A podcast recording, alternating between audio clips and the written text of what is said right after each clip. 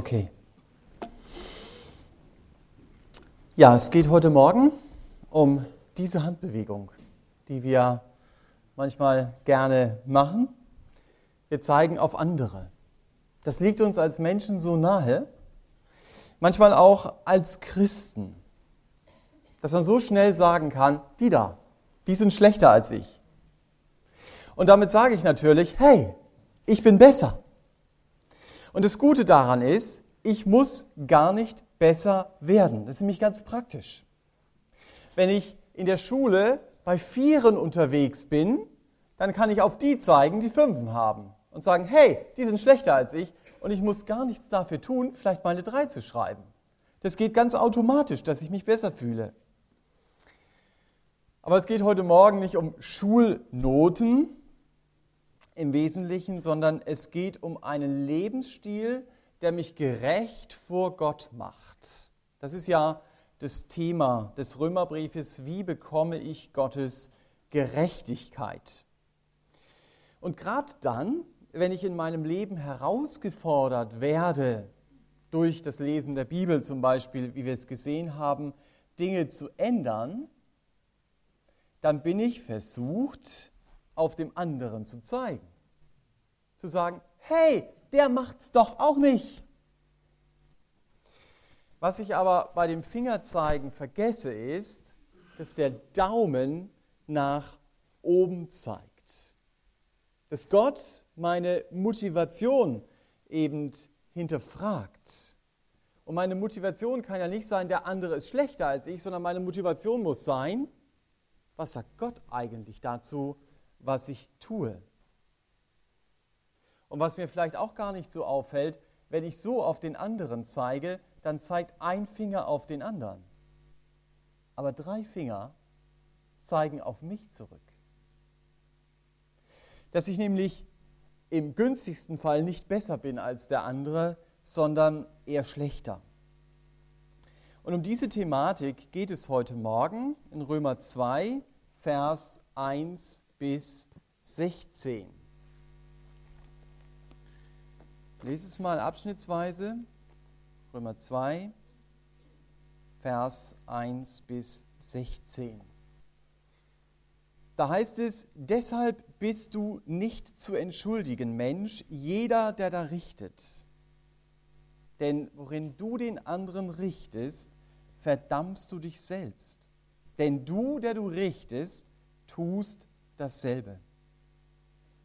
Wir wissen aber, dass das Gericht Gottes der Wahrheit entsprechend über die ergeht, die so etwas tun. Denkst du aber dies, Mensch, der du die richtest, die so etwas tun und dasselbe verübst, dass du dem Gericht Gottes entfliehen wirst? Oder verachtest du den Reichtum seiner Gütigkeit und Geduld und Langmut und weißt nicht, dass die Güte Gottes dich zur Buße leitet? Nach deiner Störrigkeit und deinem unbußfertigen Herzen aber häufst du dir selbst Zorn auf für den Tag des Zorns und der Offenbarung des gerechten Gerichtes Gottes, der einem jeden vergelten wird nach seinen Werken. Denen, die mit Ausdauer in gutem Werk Herrlichkeit und Ehre und Unvergänglichkeit suchen, ewiges Leben. Denen jedoch, die von Selbstsucht bestimmt und der Wahrheit ungehorsam sind, der Ungerechtigkeit aber gehorsam, Zorn und Grimm. Bedrängnis und Angst über die Seele jedes Menschen, der das Böse vollbringt, sowohl des Juden zuerst als auch des Griechen. Herrlichkeit aber und Ehre und Frieden jedem, der das Gute wirkt, sowohl dem Juden zuerst als auch dem Griechen. Denn es ist kein Ansehen der Person bei Gott. Denn so viele ohne Gesetz gesündigt haben, werden auch ohne Gesetz verloren gehen, und so viele unter Gesetz gesündigt haben, werden durchs Gesetz gerichtet werden. Es sind nämlich nicht die Hörer des Gesetzes gerecht vor Gott, sondern die Täter des Gesetzes werden gerechtfertigt werden. Denn wenn Nationen, die kein Gesetz haben, von Natur dem Gesetz entsprechend handeln, so sind diese, die kein Gesetz haben, sich selbst ein Gesetz. Sie beweisen, dass das Werk des Gesetzes in ihren Herzen geschrieben ist, indem ihr Gewissen mit Zeugnis gibt und ihre Gedanken sich untereinander anklagen oder auch entschuldigen. an dem Tag, da Gott das Verborgene der Menschen richtet, nach meinem Evangelium durch Jesus, durch Christus Jesus. Ich habe diese Predigt unter die Überschrift gestellt, lass dich selbst von Gott beurteilen, anstatt andere zu verurteilen. Das ist so die Hauptaussage des Textes. Und man könnte diese ersten vier Verse, die wir uns gleich anschauen werden, auch durch die zweite Überschrift ergänzen, weil du nicht besser bist. Also wenn ich den gesamten Satz sage, lass dich selbst von Gott beurteilen, anstatt andere zu verurteilen, weil du nicht besser bist. Wie gesagt, es geht jetzt zunächst mal um diese ersten vier Verse. Paulus spricht hier überzeugte Juden an, denen Religion ganz wichtig war. Aber was diese Juden nicht haben, ist eine Beziehung zu Jesus.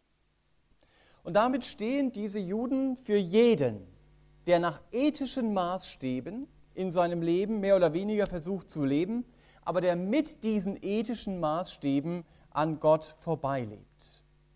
Nicht zuletzt deshalb, weil dieser ethische Gutmensch glaubt, Gott müsse ihn in den Himmel lassen, weil er ja in seinen menschlichen Augen so viel Gutes tut.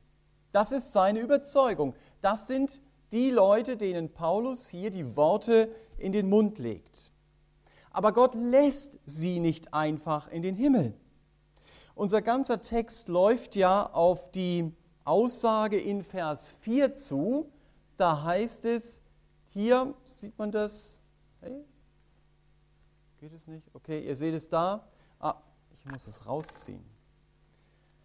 Äh, dass die Güte Gottes dich zur Buße leitet. Das ist das Ziel. Das will Paulus ihnen hier deutlich machen. Er, Gott will ihnen zur Umkehr helfen. Er will den Leuten, die in dem Modus, hallo, ich bin doch so gut, unterwegs sind, helfen, zu ihm umzukehren. Und Paulus sagt mit diesen Sätzen, wenn ich in diesem Modus unterwegs bin, du bist nicht zu entschuldigen. Das haben wir da oben gelesen. Ja, also hier haben wir es gelesen, du bist nicht zu entschuldigen. Das ist mal der Ansatz von Paulus und das ist das Ziel, dass die Güte Gottes dich zur Buße leitet. Du bist nicht zu entschuldigen, wenn du den anderen richtest. Warum nicht? Weil ich damit meine eigene Verurteilung unterschreibe. Das muss ich erstmal schlucken. Kapitel 2, mit dem wir uns heute Morgen beschäftigen, knüpft ja an letzten Sonntag an, an Kapitel 1. Und die Überschrift, die thematische Überschrift über Kapitel 1 ist, die Heiden sind verloren. Und hier in Kapitel 2 geht es darum, aber die Juden mit all ihren moralischen Leistungen oder der, der ethisch hochstehende Mensch ist ganz genauso verloren. Das ist die Aussage hier. Es kommt eben auf den Maßstab an. Die Gutmenschen hier in diesem Kapitel vergleichen sich mit denen aus Kapitel 1 und meinen, hey, wenn wir uns mit denen vergleichen, dann können wir auf sie zeigen. Dann kommen wir sehr gut dabei weg. Und wir erinnern uns nochmal an Kapitel 1. Sie sagen hier also, ich weiß gar nicht, was du willst. Ich lebe nicht in homosexuellen Beziehungen. Ich bin nicht habsüchtig. Ich bin nicht schlecht ich bin nicht voller Neid und Mord, ich bin nicht treulos, nicht unbarmherzig, um nur einige dieser Punkte aus Kapitel 1 zu nennen, die in der Anklageschrift Gottes standen. Und es stimmt äußerlich vielleicht auch, was hier gesagt wird, aber Gott kommt es ganz wesentlich auf meine Motivation an. Es gibt ja diesen klassischen Vers in 1. Korinther 4, Vers 5, da wird deutlich, Gott wird am Schluss die Absichten meines Herzens offenbaren. Also nicht nur das, was ich tue, nicht nur, dass es diese Leute hier tun in diesem Kapitel, sondern er wird zeigen, was ist meine Motivation. 1. Korinther 4, Vers 5, wenn ihr es mitschreiben wollt. Gott geht es um meine Gedanken. Und wenn ich das so reflektiere über den Tag, was ich so denke, mal ganz ehrlich, kann ich dann noch auf den anderen zeigen und ihn verurteilen und sagen, hey, der ist aber schlecht?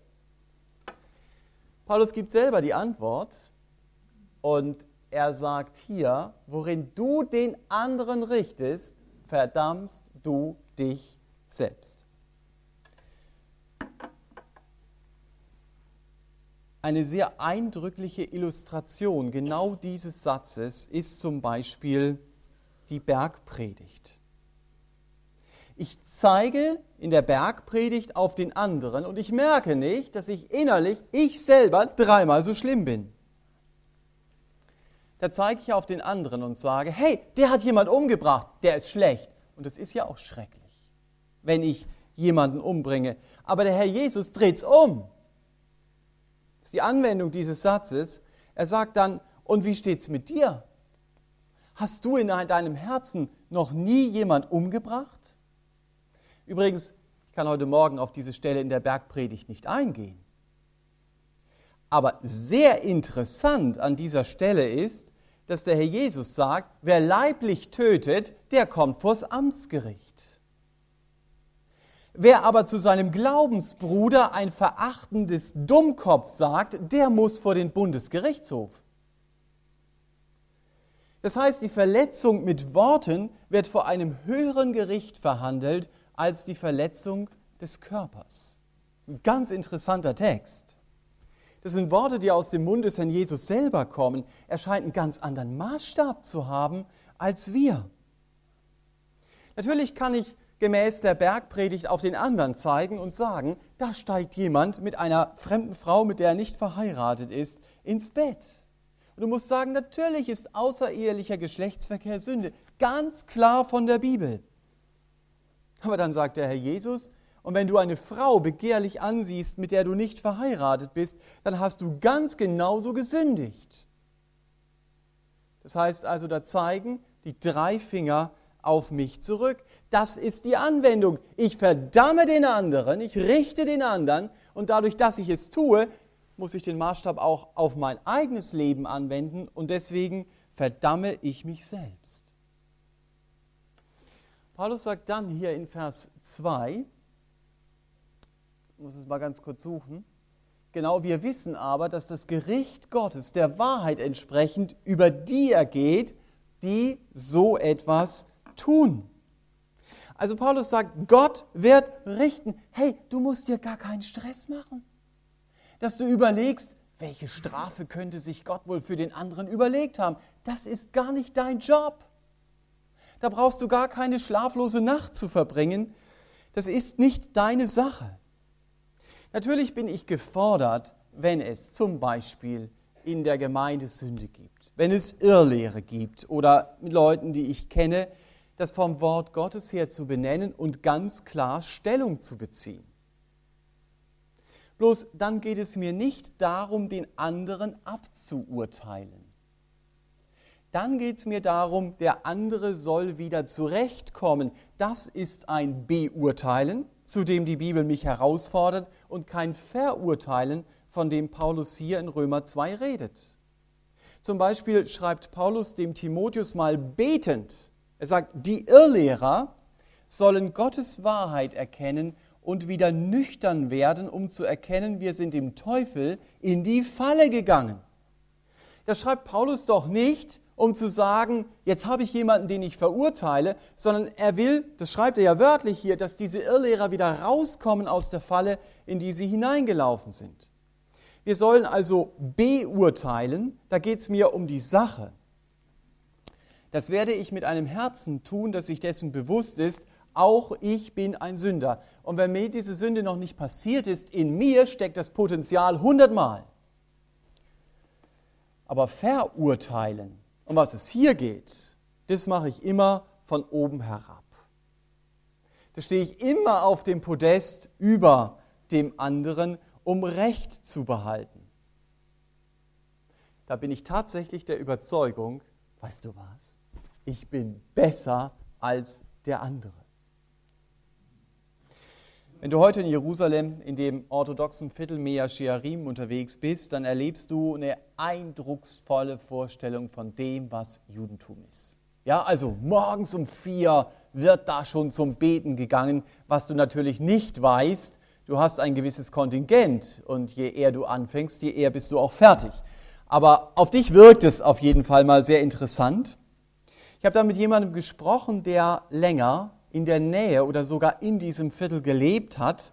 Und er sagt, wenn du hinter die Fassade siehst, dann entdeckst du die Not, in der diese Leute stecken, aber sie dürfen diese Not nicht zugeben. Ich habe gedacht, vielleicht geht es uns als Gemeindeglieder manchmal auch so ganz wichtig, dass wir dem anderen ein gutes Image geben. Und dann fällt es uns so schwer, auch mal wirklich ehrlich zu sein. Hauptsache, niemand merkt, dass ich versagt habe. Dann könnte ich mit jemand anders zusammen beten, dann würde ich die Vergebung des Herrn erleben und dann könnte ich fröhlich weitergehen, oder? Aber es geht ja nicht. Mein Image, was ist denn damit? Wenn ich zugeben kann, ich habe versagt, dann wird der andere auch merken, Mensch, der hat genau da Probleme, wo ich auch Probleme habe. Ich bin also kein hoffnungsloser Fall. Das würde Mut machen, miteinander Nein zur Sünde zu sagen und sich gegenseitig zu bestärken. Ehrlichkeit in einer Gemeinde schafft das Klima des Vertrauens. Imagepflege dagegen lässt mich, wie hier in Kapitel 2, mit meiner Not alleine. Ich kann ja niemandem mein wahres Gesicht zeigen. Schade. Schade, dass ich nicht verstanden habe, vor Jesus muss ich doch nicht mehr als ehrlich sein. Was mich vor ihm gerecht macht, das muss ich nicht leisten. Das hat er am Kreuz getan. Ich muss mein Versagen nicht verstecken, weil es Vergebung gibt. Und es geht nicht darum, dass ich Gott oder dass ich Menschen beeindrucke. Das ist so befreiend, wenn ich das kapiert habe. Und ich glaube, dass gerade, ich sage es mal ganz allgemein, man in der Gemeinde Jesu zur Heuchelei neigt. Mehr Schein zu sein als sein. Warum? Weil man so hohe Ansprüche hat. Wenn ich von vornherein so tiefe Ansprüche habe, dann ist doch gar kein Problem, oder? Zu sagen, ich fahre in der Stadt, was immer das Auto hergibt, wenn keine Radarfalle da ist. Wenn das mein Anspruch ist, dann mache ich das auch. Aber wenn mein Anspruch ist, ich fahre immer korrekt, da ist natürlich ganz peinlich, dass du dein Auto nie auf den Namen eines anderen anmelden. Denn den Strafzettel bekommt ja dann er. Man kann diesen Anspruch nicht erfüllen und die anderen sollen doch wenigstens glauben, ich erfülle biblische Ansprüche. Die Frage ist nur, wem nützt das? Mir hilft es nicht und dem anderen auch nicht. Aber machen tue ich es doch.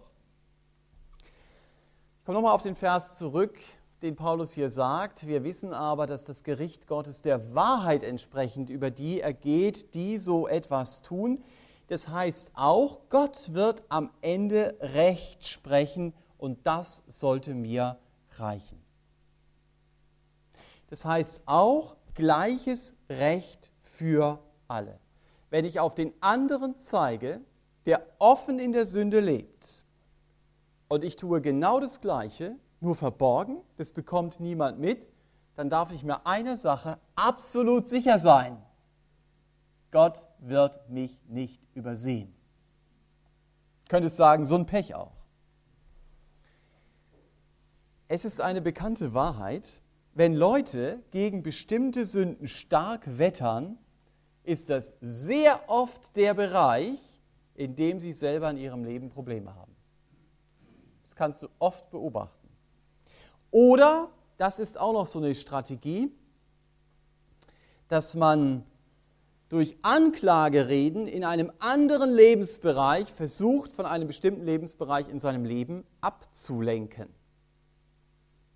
Es hilft einem, es hilft einem echt, das schlechte Gewissen zu verdrängen, wenn man über die Ökumene schimpft, was das Zeug hält und genau weiß, als Christ bin ich immer wieder auf Pornoseiten unterwegs. Oder ich kann mich darüber ereifern, was du liest Hoffnung für alle, unglaublich. Und ich selber bin so gefangen in der Habsucht, dass ich, dass jeder Cent fürs Reich Gottes und jede Minute fürs Reich Gottes mir leid tut. Da hänge ich so drin. Und deswegen brauche ich einfach ein Gebiet, wo ich so richtig ablästern kann. Und versuche dem anderen was reinzudrücken. Wisst ihr, was ich typisch bei Paulus finde, auch in diesen Versen, dass er den Leser nicht im Regen stehen lässt. Dass er sagt, das war jetzt die Dusche, jetzt bist du nass, sieh mal zu, wie du wieder trocken wirst. Ich habe es am Anfang schon gesagt, seine Lösung heißt hier, die Güte Gottes leitet dich zur Buße. Tu Buße. Komm ins Licht. Grundsätzlich vielleicht auch, bekehr dich, sagt er hier. Und damit macht er deutlich, die Leute, die sich zur Lebensaufgabe gemacht haben, die Sünden der anderen ins Scheinwerferlicht zu stellen, während sie selbst im Dunkeln sind und gar keine Beziehung zu Gott haben, die sollen trotzdem eine gute Nachricht bekommen. In den Worten, die Paulus hier sagt, liegt er ganz auf der Linie von 2. Petrus 3, Vers 9. Da sagt Petrus, der Herr verzögert nicht seine Verheißung, dass er wiederkommt. Und dann geht dieser Satz weiter. Er ist langmütig euch gegenüber, weil er nicht will, dass jemand verloren geht. Sie sollen alle Buße tun. Das genau steht am Ende dieses Textes. Das ist Gottes Ziel. Gott hat einen ganz langen Atem mit uns selbsternannten Richtern, die anderen super Moralpredigten halten können, aber die nicht verstanden haben, wie sie selbst vor Gott gerecht werden können. Gottes Güte soll mich zur Umkehr bewegen. Ich soll verstehen, hey, ich bin dieser Dummkopf. Ich verurteile den anderen und ich merke dabei gar nicht, dass ich mir selbst das Urteil spreche. Gott schaut oft jahrelang zu, was ich da so immer wieder treibe und er gibt mir die Gelegenheit, umzukehren. Aber, das sagt dieser Text auch, wenn ich seine Güte und seine Geduld verachte, dann muss ich auch mit den Konsequenzen leben. Gott hat einen langen Atem. Aber irgendwann ist Schluss. Und ich sollte niemals den Fehler machen, Gottes Güte als Schwäche zu verstehen. Es gibt einen sehr markanten Vers in Psalm 50, Vers 21, der hilft uns da echt weiter. Da sagt Gott, diese Sünden hast du alle getan, also die in dem Psalm aufgeführt sind, und ich schwieg. Und jetzt kommt die Schlussfolgerung. Und du dachtest, ich sei ganz so wie du. Also weil ich Gott schwieg, dachtest du, ah, da kommt kein Echo, also ich kann weitermachen, wie immer ich denke. Und dann sagt Gott, ich werde dich zurechtweisen und ich werde es dir vor Augen stellen, dass du das schon mal weißt. Ich kündige es dir an. Also wenn Gott schweigt, heißt es auf keinen Fall, es ist ihm egal, was ich mache. Und was es schon gar nicht heißt, habe ich eben schon gesagt, Gott wird es nicht übersehen. Gott wird meine Sünde richten. Darauf kann ich mich gefasst machen, wenn ich Jesus nicht als meinen Retter erfasst habe. Also die ersten vier Verse zeigen mir, ich bin nicht besser als andere.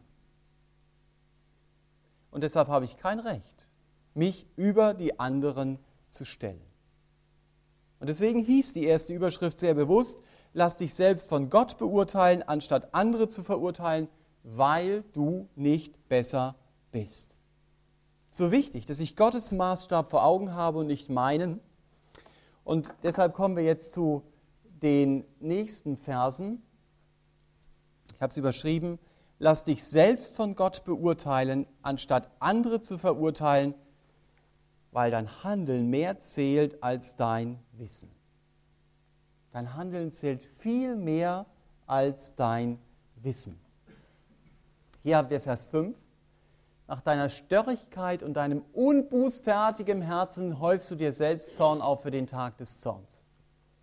Also das ist der Zustand der Leute, die hier angesprochen sind. Ich kann es anders formulieren. Der Gutmensch ist dickköpfig. Und er will partout nicht zu Gott umkehren und seine Schuld zugeben. Und eine Sache begreift er nicht. Hey, ich sammle gerade Payback-Punkte für das Zorngericht Gottes. So steht es eigentlich in diesem Vers, wenn man es moderner formuliert. Und von diesem Zorngericht haben wir ja schon in 1.18 gelesen, was das bedeutet. Und vor diesem Zorngericht Gottes wird der dickköpfige Gutmensch genauso stehen wie der Schlechtmensch. Die stehen beide da. Der Gutmensch, der mit dem Finger auf den Schlechtmenschen zeigt, stehen beide vor dem Thron Gottes. Nur einer fehlt dort. Der wird dort nicht stehen. Das ist nämlich der Schlechtmensch, der Gottes Angebot angenommen hat, der in seine Arme gelaufen ist. Der ist nämlich zum Gerechtmenschen geworden. Deswegen steht er dort nicht. Aber die beiden anderen, die stehen dort. Ab Vers 7 ist es jetzt sehr spannend. Da wird nämlich von guten Werken geredet. Das heißt in Vers 6, der einem jeden vergelten wird nach seinen Werken. Und dann ist in Vers 7 die Folge davon deutlich, was diese Werke bringen. In Vers 10 greift Paulus das noch einmal auf. Das heißt also, die Belohnung für diese Werke wird ein Platz in Gottes Herrlichkeit sein, Ehre und Frieden. Die Verse sind spannend, weil sie die Frage aufwerfen, werde ich doch durch Werke gerettet? Wenn ich das hier so lese, dann lerne ich in Vers 7, wer gute Werke tut, bekommt das ewige Leben eigentlich die Aussage dieses Verses. Dieser Vers ist aber auch ein guter, gutes Beispiel dafür, ich darf nicht nur einen Vers aus der Bibel rausnehmen und diesen Vers lesen und sagen, da steht's doch, sondern ich muss schon den unmittelbaren Zusammenhang anschauen und ich muss auch den biblischen Zusammenhang anschauen. Und die Bibel macht deutlich, gute Werke helfen mir nicht in eine Beziehung zu Gott hinein, aber sie sind Kennzeichen, dass ich bereits eine Beziehung habe. Der Jesus sagt mal, die Menschen sollen unsere guten Werke sehen. Und dann sagen man, das ist ein toller Hecht. Sie sollen unsere guten Werke sehen und darin sollen sie den Vater im Himmel preisen. Das heißt, dieser Mensch muss ja eine Beziehung zum Vater im Himmel haben. Wenn der Herr Jesus sagt, dass er gute Werke tut. Paulus sagt im Titusbrief, Gott hat mich zu seinem Eigentum gemacht, damit ich eifrig sei in guten Werken. Genau die gleiche Reihenfolge. Erst einmal werde ich zu seinem Eigentum gemacht und dann soll ich eifrig sein in guten Werken. So muss ich auch Vers 7 verstehen. Ich bekomme kein ewiges Leben durch meine Werke. Ich habe dieses Leben und dieses Leben wird deutlich an dem, was ich tue, an den Prioritäten, die hier angesprochen sind, in meinem Leben. Und übrigens macht der Vers 7 und später auch der Vers 10 sehr deutlich, es ist nicht egal, wie ich lebe. Mein Leben hat Auswirkungen auf die Ewigkeit. Das sagt der Vers auch sehr deutlich. Mein Leben ist auch kein Testlauf. Machen wir manchmal beim Film. Test, Test, Test. Und irgendwann heißt es so, jetzt geht die rote Lampe an, jetzt ist wirklich Aufnahme. Ist nicht so. Alles, was du tust, zählt schon für die Ewigkeit. Das ist bereits Ernstfall. Ich habe nur ein Leben. Ein einziges. Die Frage ist, wofür setze ich das ein? Das ist eine Frage, über die ich immer wieder mal nachdenken sollte. Am besten, ich stelle mir vor, ich stehe vor Jesus und ich frage mich, oder er fragt mich, Thomas, was hast du mit meinem Leben gemacht, das ich dir anvertraut habe? Das ist eine sehr gute Hilfe. Gerade um die Prioritäten richtig zu setzen. Mir hat letztens jemand erzählt, er hatte eine Anfrage aus einem anderen Land, einen Dienst für Jesus zu tun. Es gab nur einen Haken. Wenn er so spontan in dieses Land ausgereist wäre, dann hätte er eine völlig ungeklärte Rentenversicherungssituation. Also das war nicht klar, wie läuft denn das weiter mit seiner Rente und das hat ihn zurückhaltend gemacht. Also das müsste man mal klären und dann könnte ich gehen, aber das war eine längere Geschichte. Und er sagt, ich war so überzeugt, das ist ein guter Weg. Bis er sich vorgestellt hat, es könnte sein, in zwei Jahren kommt Jesus wieder und dann stehe ich vor ihm. Und dann sagt er zu mir, sag mal, du hast es genau gewusst. Warum hast du es nicht gemacht? Und wenn ich dann sage, sorry Herr, meine Rentenversicherung war nicht so geklärt, dann kommt es ziemlich doof. Und das hat ihn dann bewegt zu sagen, egal was passiert, ich werde ausreisen. Er hat es gemacht, heute hat er auch eine Rentenversicherung, aber der Herr hat ihn in diesem Land gebraucht und gebraucht ihn noch immer. Das heißt, er hat sich gedanklich an diesen Punkt gestellt, ich bin hier verantwortlich, ich stehe hier verantwortlich vor dem Herrn. Das ist sehr hilfreich, solche Punkte in der Stille mit dem Herrn zu besprechen, eben damit Herrlichkeit und Ehre und Unvergänglichkeit mein Ziel bleibt. Und ich nicht, wie wir es in dem Anspiel gesehen haben, im Klein-Klein des Alltags untergehe und dann für Ziele lebe, für die wollte ich eigentlich niemals leben. Gehen wir in Vers 12 in Vers 12, da eröffnet Paulus die nächste spannende Diskussionsrunde, weil er nämlich in Vers 13 sagt, kommen wir mal Vers 13, es ist nämlich nicht so, dass die Hörer des Gesetzes gerecht vor Gott sind, sondern die Täter sind gerecht. Ja, da haben wir es ja wieder. Das ist ja richtig solide katholische Lehre, oder? Super. Und das noch aus dem Römerbrief. Also da saß ich erst mal da, kratz, kratz und habe gedacht, das ist ein spannender Vers. Man kann natürlich über so Verse ganz fromm rüberpredigen, hoffen, niemand merkt es. Und es ist auch so nett, es nicht zu sagen, aber ich habe gedacht, das wäre nicht ganz ehrlich. Die Täter des Gesetzes werden gerecht. Dann braucht man auch einen gesamtbiblischen Zusammenhang. Der gesamtbiblische Zusammenhang sagt zum Beispiel in Galater 3, Vers 11, Paulus, durch das Gesetz wird niemand vor Gott gerecht. Das ist jetzt peinlich. Das ist der gleiche Autor. Die Täter des Gesetzes werden gerecht. Es wird niemand gerecht durch das Gesetz. Was stimmt denn nun? Römerbrief oder Galaterbrief? Könnten uns noch retten, dass wir sagen, naja, Galaterbrief war nicht wirklich von Paulus, hat jemand anders geschrieben, daran merkt man die Fälschung. Aber das würden wir auch nicht machen als evangelikale Christen. Ja, was ist hier die Antwort? Es stimmt, die Täter des Gesetzes werden gerecht. Das Problem ist nur, niemand kann das Gesetz vollständig halten.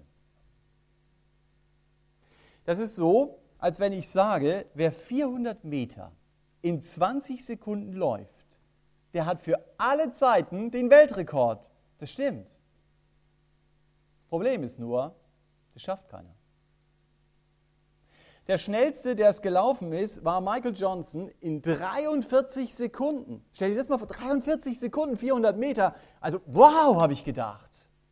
Das war 1999. Schneller ist bis dahin keiner gewesen, nicht mal eine Hundertstel. Und deshalb ist es wahr, wenn Paulus hier sagt, die Täter des Gesetzes werden gerechtfertigt. Aber es hat bis heute noch niemand geschafft, in dieser Disziplin die geforderte Mindestzeit zu erreichen. Alle sind disqualifiziert. Und nach Vers 12, das haben wir, Moment, jetzt muss ich mal kurz zurück.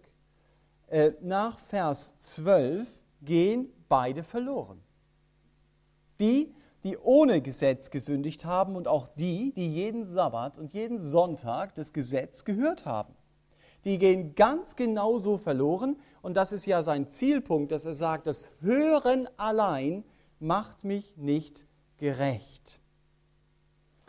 Typisch bei Paulus ist, dass er Gegenargumente aufgreift und versucht, diese Gegenargumente, die er schon hören kann, von seinen Lesern zu verargumentieren. Das macht er auch hier.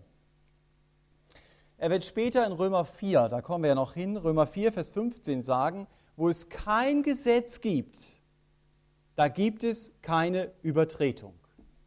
Klar.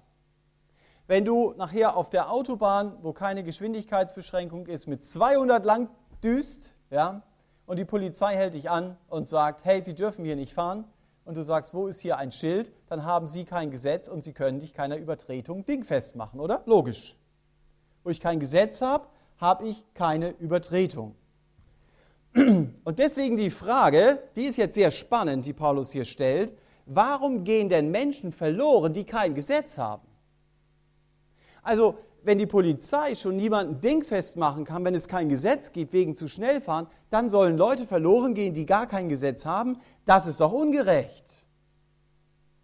Es berührt die spannende Frage, die uns ja viel mehr als unser eigenes Seelenheil beschäftigt. Was ist denn mit den Menschen, die noch nie das Evangelium gehört haben? Werden die dann gerettet oder gehen die verloren? Das ist immer so in Diskussionen die Frage, habe ich mich gerettet und muss nicht von, mich, von mir selber reden? Ist auch eine spannende Frage. Ich habe darüber länger nachgedacht.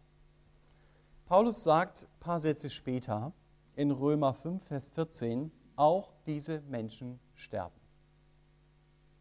Auch diese Menschen, die das Gesetz nicht gekannt haben. Das zeigt ja, der Tod hat Macht über sie, auch wenn sie nie eine Bibel in der Hand gehabt haben.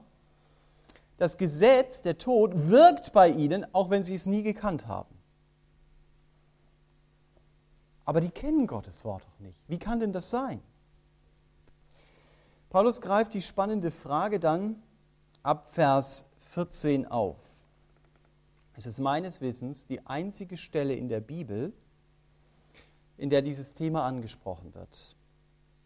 Paulus sagt, es ist möglich, dass der Tod, also das heißt die Folge des Gesetzes, in dem Leben von Menschen wirkt, die niemals eine Bibel in der Hand gehabt haben. Und es ist ja so, dass manche Nationen von Natur aus so handeln, wie das Gesetz es sagt. Also einzelne aus diesen Nationen, so lesen wir es ja in diesem Vers. Das heißt, sie töten niemanden, sie brechen nicht die Ehe, sie stehlen nicht. Das heißt, sie haben ein Gesetz in sich und dieses Gesetz läuft über das Gewissen. Sie wollen etwas tun, und dann haben sie spontan die Stimme des Gewissens da und darauf reagieren sie oder auch nicht. Man muss zum Gewissen nur wissen, mein Gewissen ist prägbar. Es ist wie ein Hund, der immer wieder bellt. Und wenn ich einen Hund, wenn er bellt, immer wieder schlage, hört er irgendwann auf zu bellen. Das heißt, dann habe ich auch gar kein Gewissen mehr an bestimmten Punkten. Und mit dem Gewissen, auch wenn ich gläubig werde, ist das eine ganz spannende Sache manche von euch haben ein Gewissen wie eine Briefwaage. Ja, also ganz, ja. Die anderen eher wie eine Kofferwaage. Das ist dann einfach so. Ich hoffe, keiner von uns hat ein Gewissen wie eine Autowaage, ja, also wo es ganz schwergängig ist. Aber das Gewissen ist eben verschieden. Aber wenn mein Gewissen reagiert oder auch nicht reagiert, ist das nicht zwangsläufig Gottes Stimme. Diese Gleichung darf ich nicht aufmachen. Wenn mein Gewissen schweigt, heißt es auch nicht, Gottes Weg ist, Gott stimmt meinem Weg zu. Ja, das ist garantiert Gottes Weg. Aber ab Vers 15 hier wird deutlich, Gott benutzt mein Gewissen, um seinen Willen zu offenbaren. Sagt Paulus hier, meine Gedanken klagen sich an, und meine Gedanken entschuldigen sich. Und das wird mitprotokolliert, wie im Internet. Es wird einen Tag geben, an dem wird Gott richten. Und dann werde ich meine Gewissensmitschriften lesen können. Dann steht da 10. Mai 2012. Ich hasse sie, weil sie mich beleidigt hat. Mein Gewissen sagt mir, das hat sie unwissend getan, die wollte mich nicht ärgern. Aber nein, ich will sie hassen und deswegen mache ich es. 12. Mai 2012. Die Verkäuferin gibt mir zu viel Wechselgeld heraus. Ich behalte es, auch wenn mein Gewissen mir sagt, das ist nicht richtig, du musst ihr das Geld zurückgeben. Das ist praktisch, die Gedanken entschuldigen sich, sie klagen sich an. Und die einen werden dann von Gott gerichtet, weil sie auf die Stimme ihres Gewissens nicht gehört haben. Der Richter würde sagen, Beweismittel, Gewissensmitschrift. Und die anderen werden von Gott gerichtet, weil sie Gottes Gesetz übertreten haben, obwohl sie es wussten. Beweismittel, die zehn Gebote und alle anderen ergänzenden Gebote Gottes. Also die Beweismittel werden aus einer anderen Schublade gezogen. Aber das Urteil ist das gleiche. Die Verse 14 bis 16 werden immer wieder bemüht. Das war für mich in der Predigtvorbereitung wirklich auch so ein, so ein Highlight, das zu erkennen. Sie werden immer wieder bemüht, um deutlich zu machen, Gott wird bei den Heiden einen ganz anderen Maßstab anlegen. Und das stimmt auch. Er legt nicht das Gesetz an, sondern das Gewissen ist der Maßstab. Aber diese Verse sagen nicht das, was ihnen immer wieder untergeschoben wird. Sie äußern sich nicht zu der Frage, was ist denn mit den Menschen, die noch nie etwas von Jesus gehört haben. Ich kann dazu nur sagen, Gott ist gerecht und sein Urteil wird gerecht sein. Wir haben in Kapitel 1, 21 gelernt, kein Mensch wird sich entschuldigen können. Kein Mensch wird sagen können, sorry Gott, jetzt stehst du vor mir und ich wusste gar nicht, dass es dich gibt.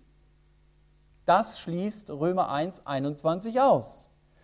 Und die Verse 14 und 16 zeigen, der Maßstab für Gottes Urteil wird ein anderer sein, wenn ich bibellos aufgewachsen bin. Aber kein Bibelloser wird sagen können, Entschuldigung Gott, ich hatte keine Bibel und deswegen kannst du mir keine Übertretung anrechnen. Das sagen die Verse. Es gibt hier nur eine Gewissensmitschrift und die gibt es tatsächlich. Ich habe einen Freund, der war so ein bisschen kriminell drauf. Und dann hat jemand anders ihn geärgert. Das kommt in dem Milieu manchmal vor. Und dann hat er sich allen Ernstes überlegt, wenn der mich so doll ärgert, dann sollte ich ihn auch ärgern. Und er hat sich das richtig überlegt, wer ihn ärgert, ich werde ihn umbringen. Ja, also das hat er sich so ausgedacht. Okay, ich werde ihn umbringen. Und er sagt, das hätte ich auch gemacht. Ich war mir ziemlich sicher, die haben mich bei anderen Sachen auch nicht bekommen, also werden sie mich da auch nicht kriegen. Aber er sagt, ich hatte irgendwo hinten in meinem Kopf den Gedanken, und wenn es doch einen Gott gibt, dann hast du ganz schlechte Karten. Und das war der Hauptgedanke, der mich abhielt, mir ein Alternativmodell zu überlegen, das nicht gerade Mord ist. Das ist also ganz praktisch. Die Gedanken entschuldigen sich, aber selbst wenn er nie die Bibel in der Hand gehabt hätte, diese Gewissensmitschrift, die ist mitprotokolliert und wird als Beweismittel eingebracht. Und das Ergebnis von beiden, und ich glaube, das sagt dieser Text sehr deutlich, ist hier der Tod. Denn das wird ja ab Vers 12 sehr deutlich eingeleitet. Da heißt es, so viele ohne Gesetz gesündigt haben, werden ohne Gesetz verloren gehen und so viele unter Gesetz gesündigt haben, werden durchs Gesetz gerichtet werden und man muss diesen Satz folgerichtig weiterführen und verloren gehen. Also es gilt hier für beide. Aber weil Gott gerecht ist, deswegen unterscheidet er Sünde. Das ist wie im richtigen Leben auch. Wenn du als Ersthelfer zu einem Unfall kommst und du machst etwas falsch, dann kann dich erstens niemand wegen unterlassener Hilfeleistung belangen. Aber zweitens muss man sagen, okay, das war halt Pech des Verletzten. Ich hoffe, du bist nicht der Verletzte, ja. Wenn ich aber genau den gleichen Fehler mache und eine, eine Rettungssanitäterausbildung habe oder sogar Arzt bin, dann sieht die Sache ganz anders aus dann sagt man zu dir, Moment, das hättest du wissen müssen. Und dafür wirst du auch voll zur Rechenschaft gezogen. Und das ist, was Paulus in diesem Text heute Morgen sagt. Es geht nicht ums Wissen allein im Blick auf das Wort Gottes, aber mein Wissen auf der anderen Seite wird der Maßstab sein, nach dem Gott mich richtet. Und deshalb kann ich mir auch Gottes Wort zum Gericht hören. Das ist vollkommen folgerichtig. Dass ich also Dinge weiß und nicht tue. Das kann man biblisch sehr leicht belegen, diese These. Einmal natürlich aus dem Text hier heraus, aber Jakobus 3.1 sagt zum Beispiel, die Lehrer, die hier vorne stehen, werden ein schwereres Urteil empfangen. Das ist also nicht gleich. Sie haben durch ihr biblisches Wissen eine höhere Verantwortung und deshalb wird Gott an meinem Leben einen ganz anderen Maßstab anlegen als an deinem Leben. Und wenn du das Gleiche tust wie ich, wirst du viel besser wegkommen als ich. Das ist, was Jakobus 3.1 sagt. Sehe ich das Entsetzen in den Augen derer, die auch immer hier vorne stehen. Der Jesus bringt dieses Prinzip mal sehr praktisch auf den Punkt. Das könnt ihr für euch selber nachlesen in Lukas 12. Er sagt, der Knecht, der den Willen seines Herrn weiß und nicht danach gelebt hat, wird viele Schläge erleiden. Wer ihn aber nicht wusste, aber getan hat, was der Schläge wert ist, wird mit wenigem geschlagen werden. Das ist Lukas 12 ab Vers 47. Und dann sagt er, jedem, dem viel gegeben ist, von dem wird viel verlangt werden und wem man viel anvertraut hat, von dem wird man viel fordern. Das sind nur andere Worte für das, was Paulus hier in Römer 2 sagt. Das will er deutlich machen. Schläge bekommen beide. Aber für die einen ist es erträglicher als für die anderen. Das heißt, auch mein ethisches Verhalten, auch wenn ich Jesus nicht kenne, wird in der Ewigkeit belohnt werden. Aber es bringt mich nicht in den Himmel. Es scheint einen strafmindernden Einfluss zu haben. Aber als jemand, der mit Jesus unterwegs ist, stelle ich mir natürlich die Frage, was setze ich denn um von dem, was ich aus dem Wort Gottes erkenne? Wo widerstehe ich denn konkret der Sünde? Wo lebe ich Gottes Liebe? Wo redet mein Leben von der Hingabe? Die Welt hat genug Worte gehört. Es ist Zeit, dass sie Menschen erlebt, die Gottes Kraft leben. Menschen, in deren Leben das Leben des Herrn Jesus in ihrem Alltag sichtbar wird. Ein Leben, das ihm geweiht ist, überzeugt mehr als tausend Worte. Es ging also heute Morgen um das Thema, lass dich selbst von Gott beurteilen, anstatt andere zu verurteilen. Du bist nicht besser.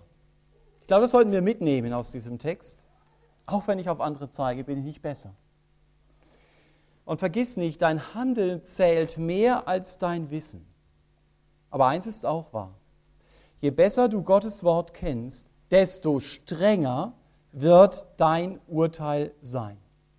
Und eins kann man ganz sicher sagen, bei keinem von uns heute Morgen wird es als Beweismittel nur eine Gewissensmitschrift geben, sondern bei jedem von uns heute Morgen wird es Beweismittel das Gesetz Gottes sein. Das ist nochmal ein ganz anderer Maßstab. Darauf können wir uns schon mal einstellen, auch mit Freude, weil Gott es ja in meinem Leben wirken möchte. Ich habe ja auch das Vorrecht, muss da ja keine Angst haben. Also ich darf mich heute schon vorbereiten auf diesen Tag. Am besten nach dem Prinzip, Jesus anzuschauen, kapieren, wie er lebt und nachmachen, was er tut. Amen.